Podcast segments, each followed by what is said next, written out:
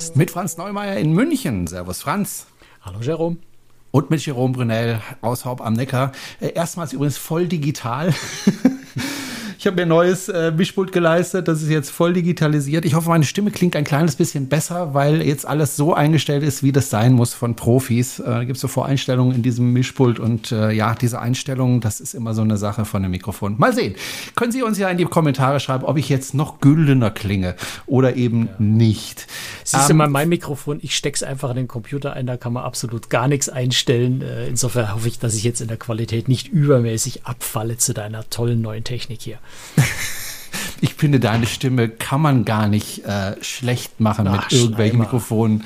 Du könntest durchs Megafon sprechen und trotzdem würdest du göttlich. Jetzt übertreib's nicht. du Franz, machst uns äh, gerade unglaubwürdig mit solchen Aussagen.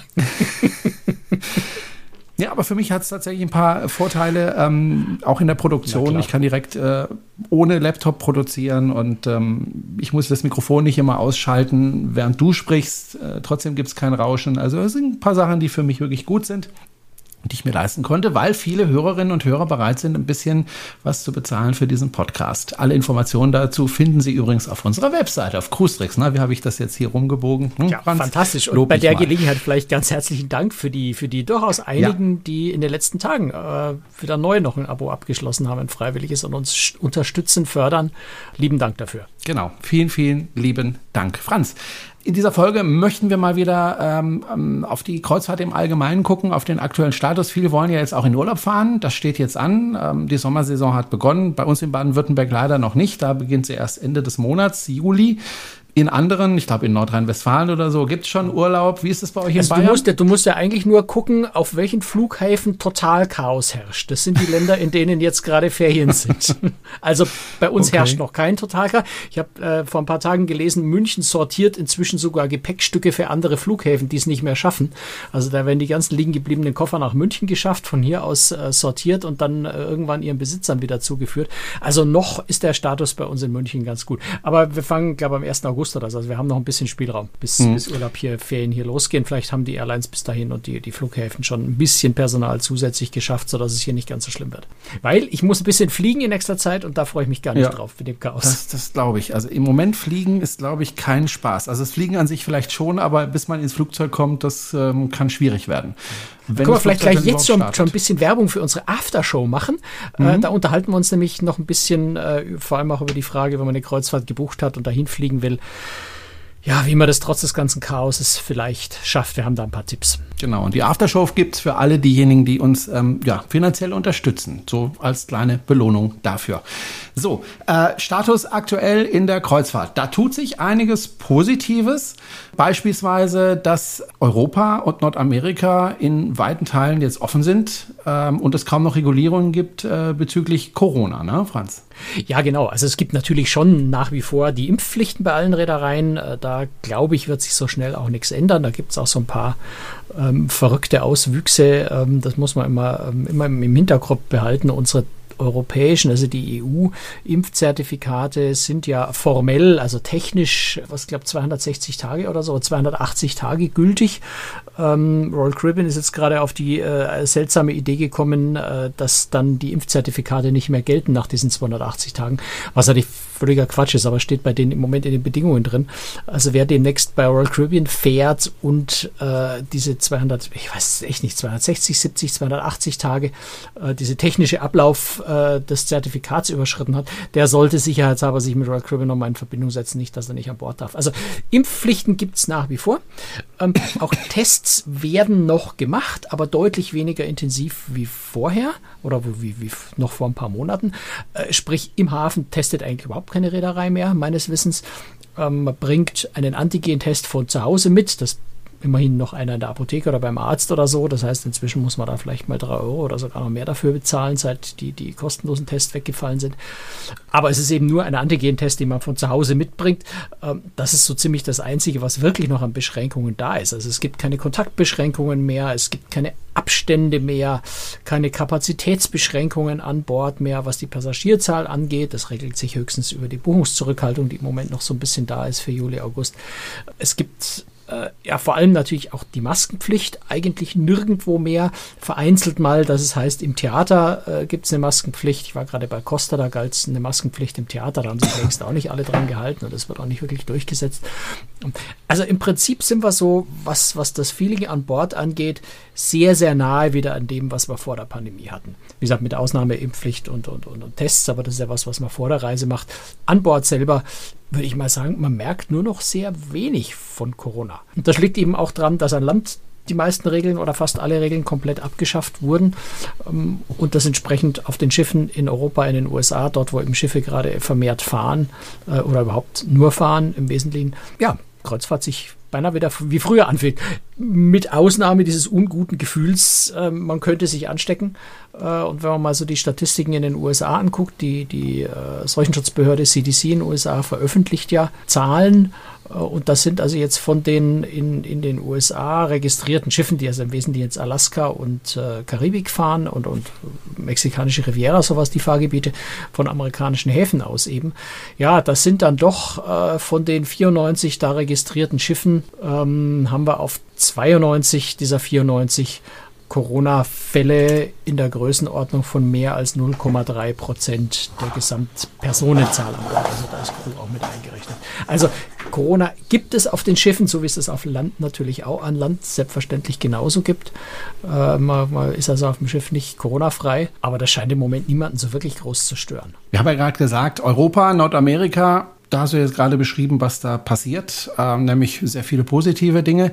Ganz anders sieht es aus in China bzw. Asien. Da geht im Moment überhaupt nichts und ich glaube auch in den nächsten Monaten wird da überhaupt nichts gehen. Ne? Also nach wie vor nichts. Das ist natürlich schon irgendwie Royal Caribbean fährt von Singapur aus und, und da kann man inzwischen sogar als internationaler, internationaler Gast wieder hinfliegen, muss also nicht Staatsbürger von Singapur sein. Äh, also so zwei, drei einzelne Schiffchen fahren da irgendwo rum, aber im Großen und Ganzen liegt das Asiengeschäft nach wie vor komplett brach und die Reedereien haben auch ihre Schiffe für dieses, äh, zum Teil auch schon für nächstes Jahr aus Asien abgezogen und die Planung woanders hin verlegt.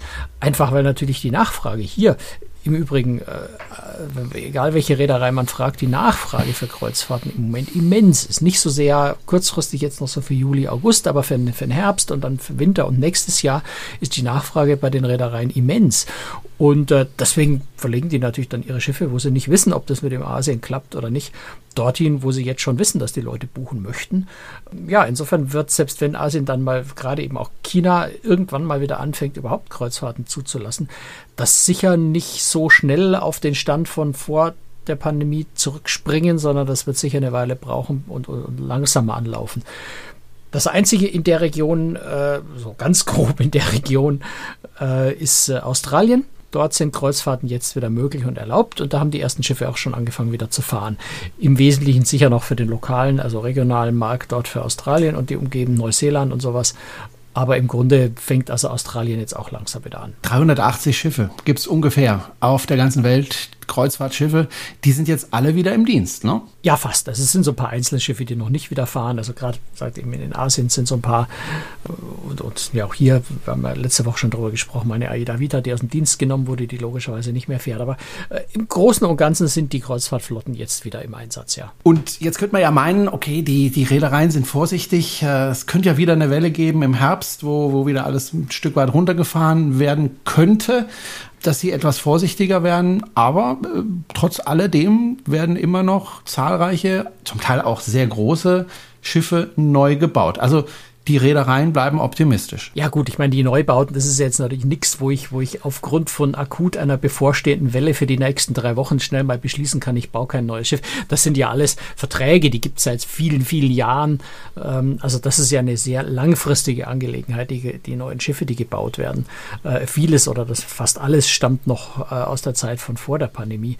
Insofern sind die Reedereien da, haben da wenig Spielraum. Und sie haben während der Pandemie natürlich schon versucht, äh, Optionen zum Beispiel eben nicht auszuüben. Zum Beispiel auch bei Karneval, die, das, das dritte LNG-Schiff, das für AIDA gedacht war, dann doch beschlossen haben, machen wir mal nicht bei AIDA, sondern verlegen wir das zu Karneval. Also da gab es schon äh, Veränderungen. Die Reedereien haben schon versucht, äh, das ein bisschen zurückzufahren und zu bremsen. Klammern mit Ausnahme von MSC, die das alles sehr, sehr konsequent durchziehen. Aber MSC hat natürlich auch den Vorteil, dass sie aus ihrem Containergeschäft in der Pandemie sich, mal salopp gesagt, dumm und dämlich verdient haben und immer noch dumm und dämlich verdienen, weil das Frachtgeschäft natürlich zum Teil zehn zehnfache Preise bis im Vergleich zu früher erbracht hat.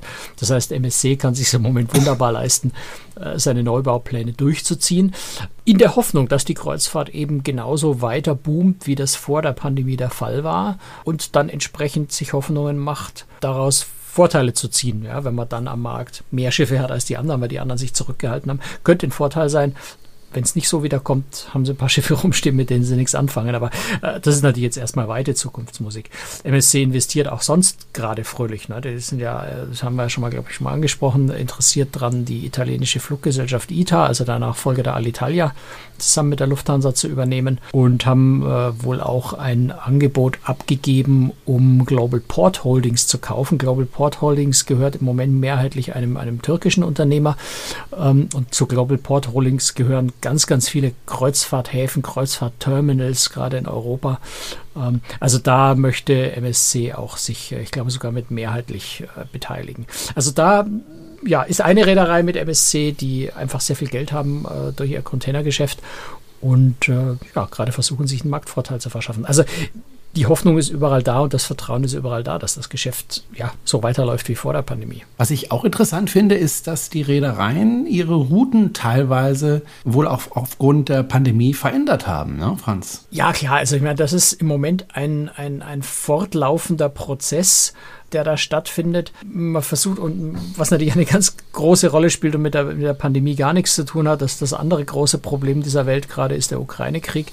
Da, da hast du halt gerade bei Reedereien, die sehr großen Anteil amerikanisches Publikum haben, äh, die tun sich sehr schwer, überhaupt noch Ostseereisen äh, zu verkaufen. Die tun sich sogar schon ein bisschen schwer, überhaupt Europareisen zu verkaufen, weil der Amerikaner oder das ist jetzt ein bisschen eine fiese stereotype Pauschalisierung. Natürlich gibt es auch andere, aber äh, viele Amerikaner sagen einfach, in Europa ist Krieg, das ist mir gerade zu gefährlich äh, und fahren dann auch nicht nach Großbritannien, obwohl natürlich Großbritannien von der Ukraine unglaublich weit weg ist. Ähm, aber klar, wenn wir über Ostsee reden, und das ist im Sommer ein ganz, ganz wichtiges Fahrgebiet, auch für die Reedereien ein wichtiges Fahrgebiet, weil dort einfach äh, die, die, die Preise höher sind gewöhnlich als im Mittelmeer. Das heißt, man kann dort mehr erlösen. In der Ostsee möchte natürlich gerade ein Amerikaner im Moment nicht mehr unbedingt fahren. Erstens, weil St. Petersburg nicht angelaufen wird als, als wirklich schönen, äh, spannenden Hafen, der normalerweise ein großes Highlight ist. Und zum anderen, klar, diese Unsicherheit, wie geht dieser ganze Irrsinn noch weiter? Kommt Putin möglicherweise auf die Idee, äh, im Baltikum äh, äh, die Grenzen zu überschreiten. Und dann überschreitet er natürlich NATO-Grenzen. Das bedeutet dann nochmal viel, viel mehr als in, in der Ukraine. Und äh, ja, auf solche Buchungen in der Ostsee möchten sich dann gerade in Amerikaner oft halt auch nicht mehr einlassen. Und insofern äh, verlegen Reedereien zum Teil ganz, also Princess Cruises zum Beispiel hat ein Schiff ganz aus der Ostsee abgezogen und lässt jetzt, glaube ich, Richtung Norwegen fahren. Andere reduzieren die Routen, ähm, also oder, oder ändern eben die Route insofern, als dass St. Petersburg eben nicht angefahren werden kann. Die Routen sind jetzt schon länger geändert worden. Krieg geht ja leider schon eine ziemliche Weile. Ähm, also da ist sehr viel Bewegung drin. Und dann äh, sieht man gerade auch ja, Schiffsverlegungen, die wirklich aus Europa abgezogen äh, in die USA gelegt werden, weil die Nachfrage da gerade äh, noch so ein paar Prozent höher ist, offensichtlich als in Europa.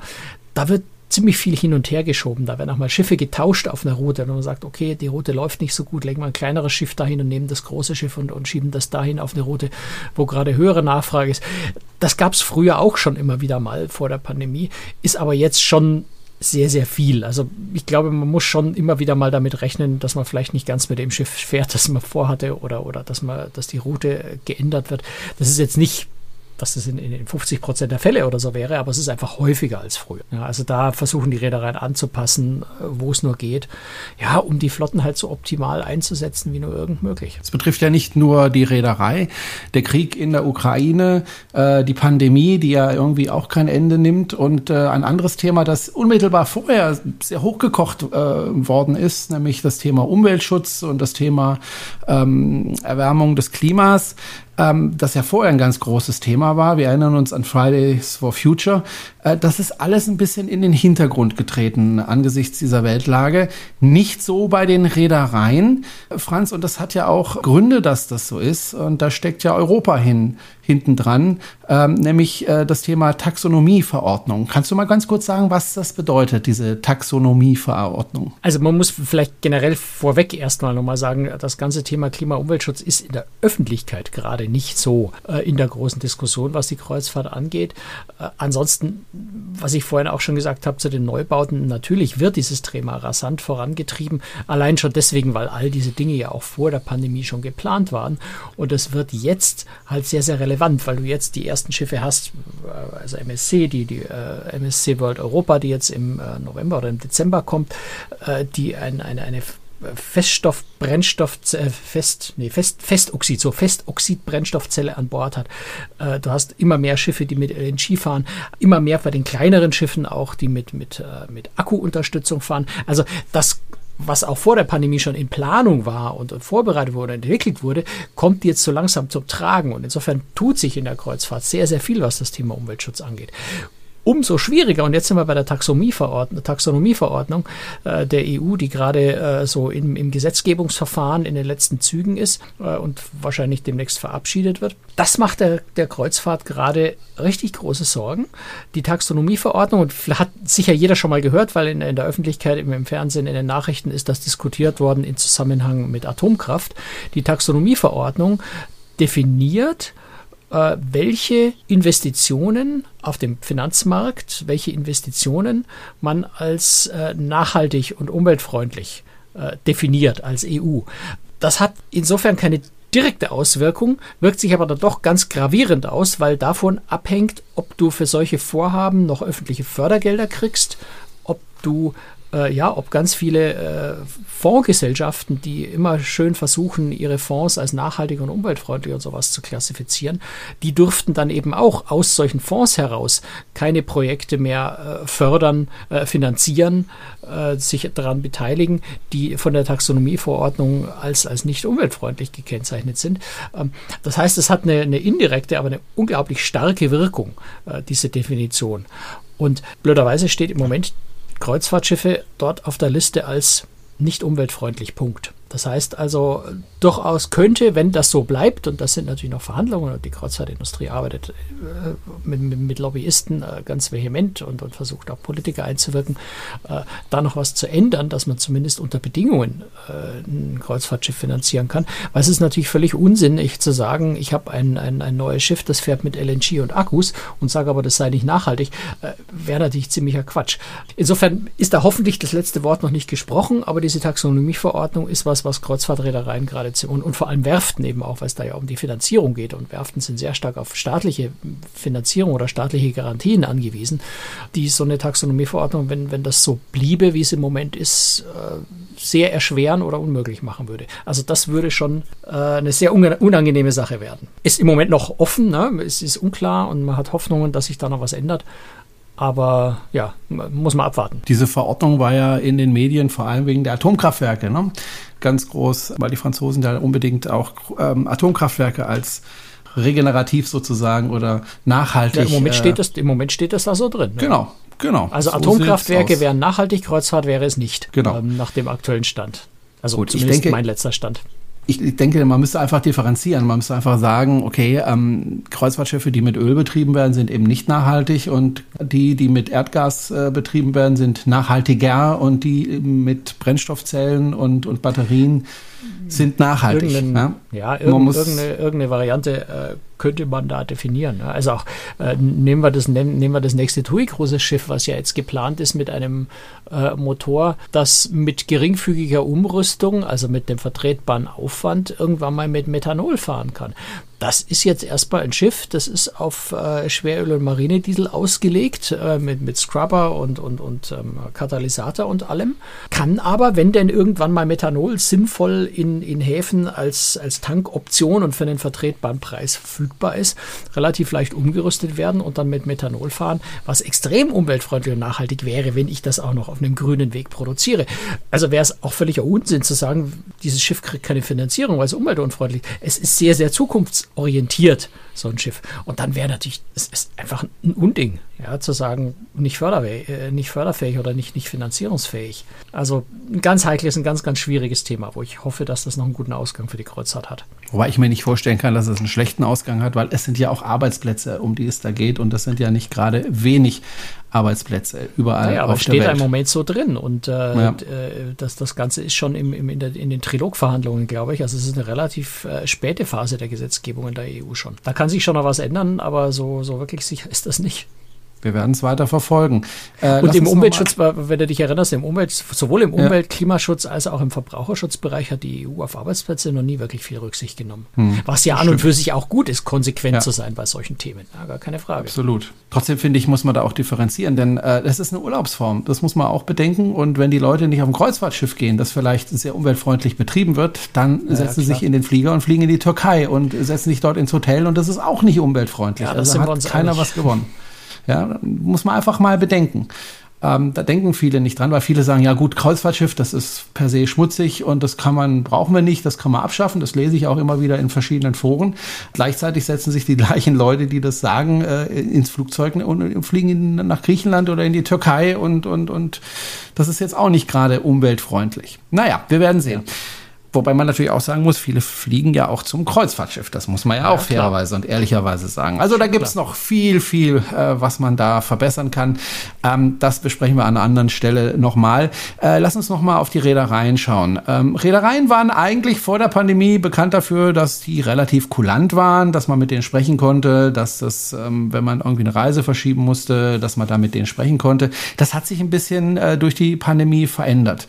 Nee, eigentlich nicht. Also vor der Pandemie waren die recht strikt. Während der Pandemie waren sie sehr großzügig. Richtig. Und jetzt geht es wieder rückwärts. Ne? Ähm, zum Beispiel, äh, dass man jetzt umbuchen muss, aber nicht stornieren kann, wenn man an einem bestimmten Termin nicht kann. Oder ähm, dass die Großzügigkeit gerade bei Covid-bedingten Umbuchungen ein Stück weit abnimmt. Also sie sind nicht mehr ganz so nett, die Reedereien. Kann man das so sagen? Äh, ja, sie kehren halt zum Normalbetrieb zurück, wenn man so will. Ja, das ist, wir sind halt jetzt aus der Pandemie gewohnt, dass die Reedereien da sehr großzügig waren, weil sie gesagt haben, bevor uns die Leute gar nicht buchen, schaffen wir halt Bedingungen, wo die, wo die Leute so viel Vertrauen in die Buchung haben, dass sie eben wissen, wenn ich bei dem Test vor dem, vor dem, bevor ich zu meinem Schiff fahre oder fliege, positiv bin, dass ich dann nicht das ganze Geld verliere, weil ich stornieren muss und meine Versicherung, äh, weil es eine Pandemie ist, nicht bezahlt. Äh, insofern haben da viele Reedereien gesagt, na gut, dann erlauben wir zumindest einmalig eine, eine Umbuchung auf einen anderen Termin äh, kostenfrei das sind so Dinge, die halt jetzt langsam wieder wegfallen. Und was auch auffällt, ist, dass die, dass die Reedereien, gerade wenn es auch sowas wie Routenänderungen zum Beispiel, haben wir ja vorhin schon drüber geredet, eine Route, eine Route wird stark geändert oder ein Schiff wird ganz woanders hin verlegt oder es wird ein anderes Schiff eingesetzt. Das sind typische Fälle, wo der Kunde rein vom Gesetz her das Recht hat, in der Regel kostenfrei vom Vertrag zurückzutreten. Das haben die Reedereien jetzt während der Pandemie auch ohne großes Murren einfach akzeptiert, hingenommen, äh,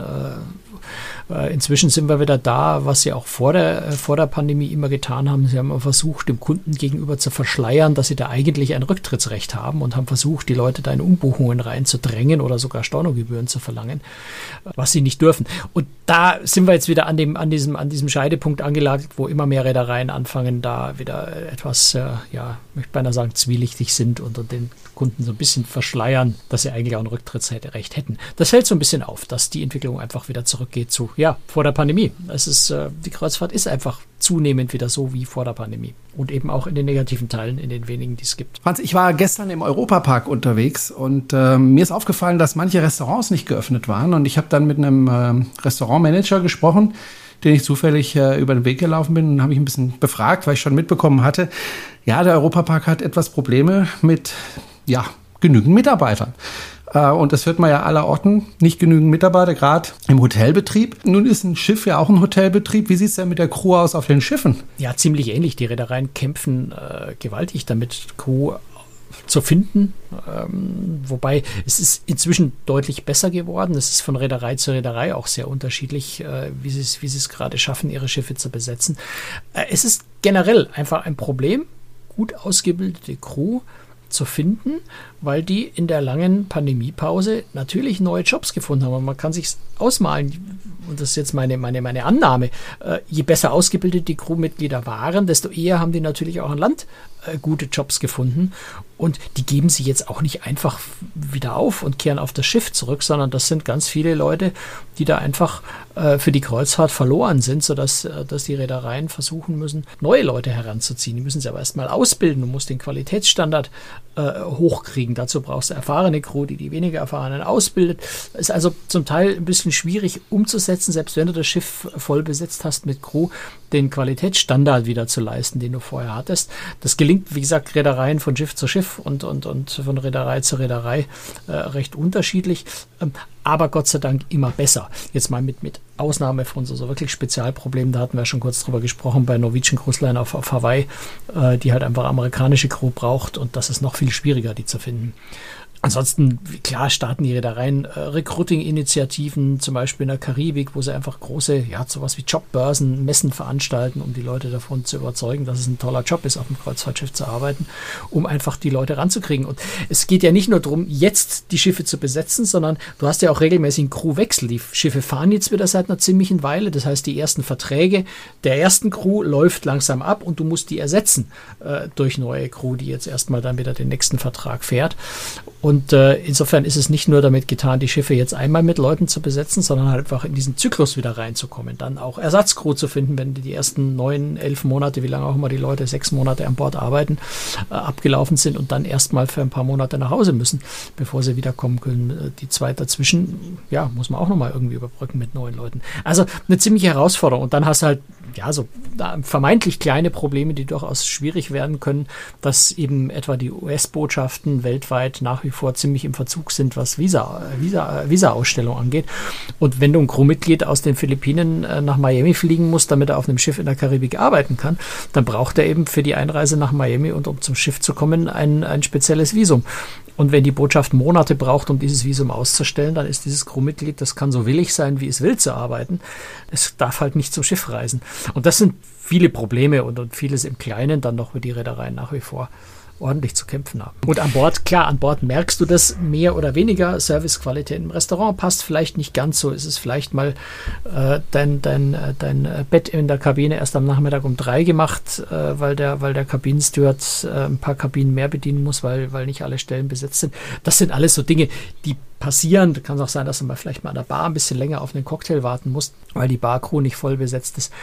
Also darauf sollte man sich, glaube ich, im Moment einfach einstellen. Das kann passieren, das muss nicht sein. Ich war ja jetzt auch auf ein paar Schiffen unterwegs die letzte Zeit und habe äh, überwiegend sehr, sehr positive Erlebnisse gehabt. Das hat überwiegend exzellent funktioniert.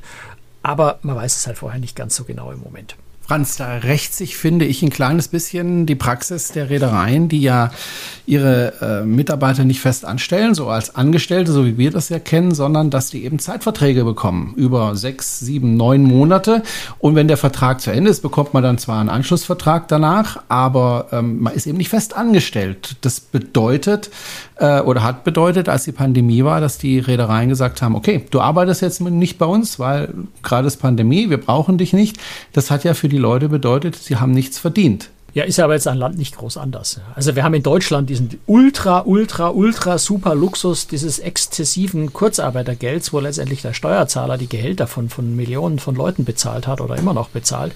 Äh, das ist natürlich in einem internationalen Kreuzfahrtgeschäft so nicht machbar. Das heißt, auch wenn das festangestellte Crewmitglieder gewesen wären, hätten die Reedereien ganz viele von diesen Leuten trotzdem entlassen müssen, selbst wenn sie feste Verträge gehabt hätten. Äh, haben sie auch an Land, äh, sind ja am Anfang der Pandemie auch sehr, sehr viele äh, Festmitarbeiter an Land in den USA und in anderen Ländern entlassen worden. Es geht ja nicht anders. Du kannst ja nicht, du kannst ja nicht die Crew, abgesehen davon, dass er nach ein paar Monaten sowieso nach Hause muss, du kannst die Crew ja nicht zwei, zwei Jahre lang äh, durchbezahlen, äh, wenn die Schiffe nicht fahren. Das hätte, glaube ich, so und so nicht funktioniert. Insofern äh, aber das ja. Ergebnis ist, sie sind weg. Ja, aber auch ja schon, aber das wäre so und so so gewesen. Also auch hm. mit Festverträgen, die gekündigt hättest, wären sie genauso weg gewesen. Wir sprechen gleich weiter in der Aftershow über diverse Themen, die wir jetzt noch nicht angesprochen haben. Franz, und äh, ansonsten hören wir uns in zwei Wochen wieder. Einverstanden, Franz? Ich äh, gebe mir alle Mühe, ja. Ich, also wir werden die nächsten Wochen, das ist vielleicht so kleine, kleine Vorwarnung. Mhm. Wir haben eine sehr, sehr ähm, taffen Zeitplan für die nächsten äh, zwei Monate, würde ich fast sagen, ja, Juli und August, weil nämlich sowohl Jerome als auch ich, Jerome ist im Urlaub, unverschämterweise. Äh, ich bin auf Reisen auf ganz, ganz vielen Schiffen. Also ich habe eins, zwei, drei, vier, fünf Termine in den nächsten zwei Monaten äh, und das sind nur die, von denen ich schon weiß. Ähm, wir versuchen die Aufzeichnung immer so ein bisschen dazwischen reinzuquetschen in den Zeiten, wo wir es beide irgendwie gerade schaffen. Ähm, also es könnte sein, dass vielleicht mal eine Folge eine Woche verspätet kommt oder so, wenn wir irgendwo uns noch was dazwischen kommt. Dafür bitte jetzt schon um Entschuldigung. Äh, wir geben uns alle Mühe und ich, im Moment haben wir den Plan, mit dem es klappen wird. Genau. Und äh, ja, ich melde mich dann aus dem Urlaub und äh, nehme mein Equipment mit und äh, dann kriegen wir das schon irgendwie hin, Franz. Das schaffen wir. Und äh, ansonsten, wenn Sie uns unterstützen möchten, sehr gerne. Sie finden alle Infos auf der Seite cruestricks.de. Ähm, wir würden uns freuen, wenn Sie uns da finanziell unter die Arme greifen, wenn ich das mal so sagen darf. Und ähm, ja, wie gesagt, dann gibt es als Belohnung noch die Aftershow hinten drauf für all diejenigen exklusiv, die uns da unterstützen. Also nochmal der Podcast im Podcast sozusagen. Ansonsten hören wir uns planmäßig, so ist es zumindest geplant, in zwei Wochen wieder. Bis dann, tschüss Franz. Ciao, Servus.